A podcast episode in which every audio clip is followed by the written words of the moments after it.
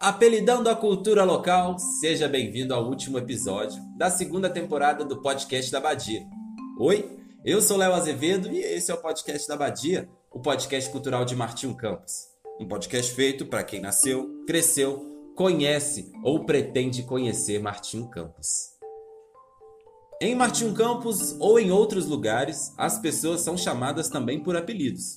Algumas cidades mantêm até um catálogo municipal de apelidos para se identificar, como foi o caso de Cláudio em uma iniciativa realizada no ano de 2014.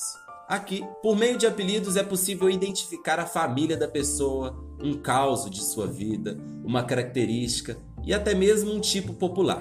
A prática de apelidos é muito antiga e acompanha a história de formação da cidade, eternizando pessoas por meio de seus apelidos.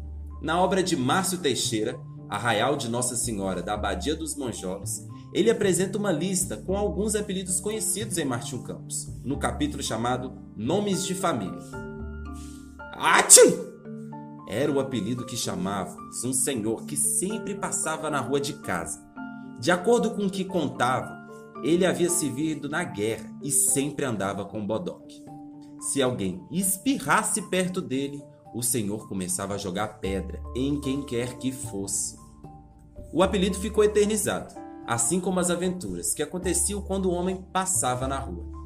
O gosto por renomear as coisas é a prova eterna da nossa busca por novos significados.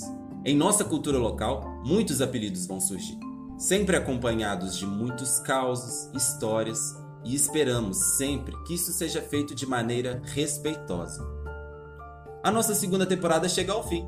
Mas você pode continuar ouvindo sobre a nossa cultura local no podcast da Badia, na primeira temporada.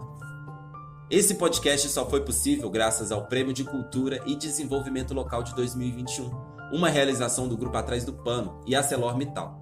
Saiba mais sobre o nosso projeto nas redes sociais. Procura lá, arroba podcast da Badia.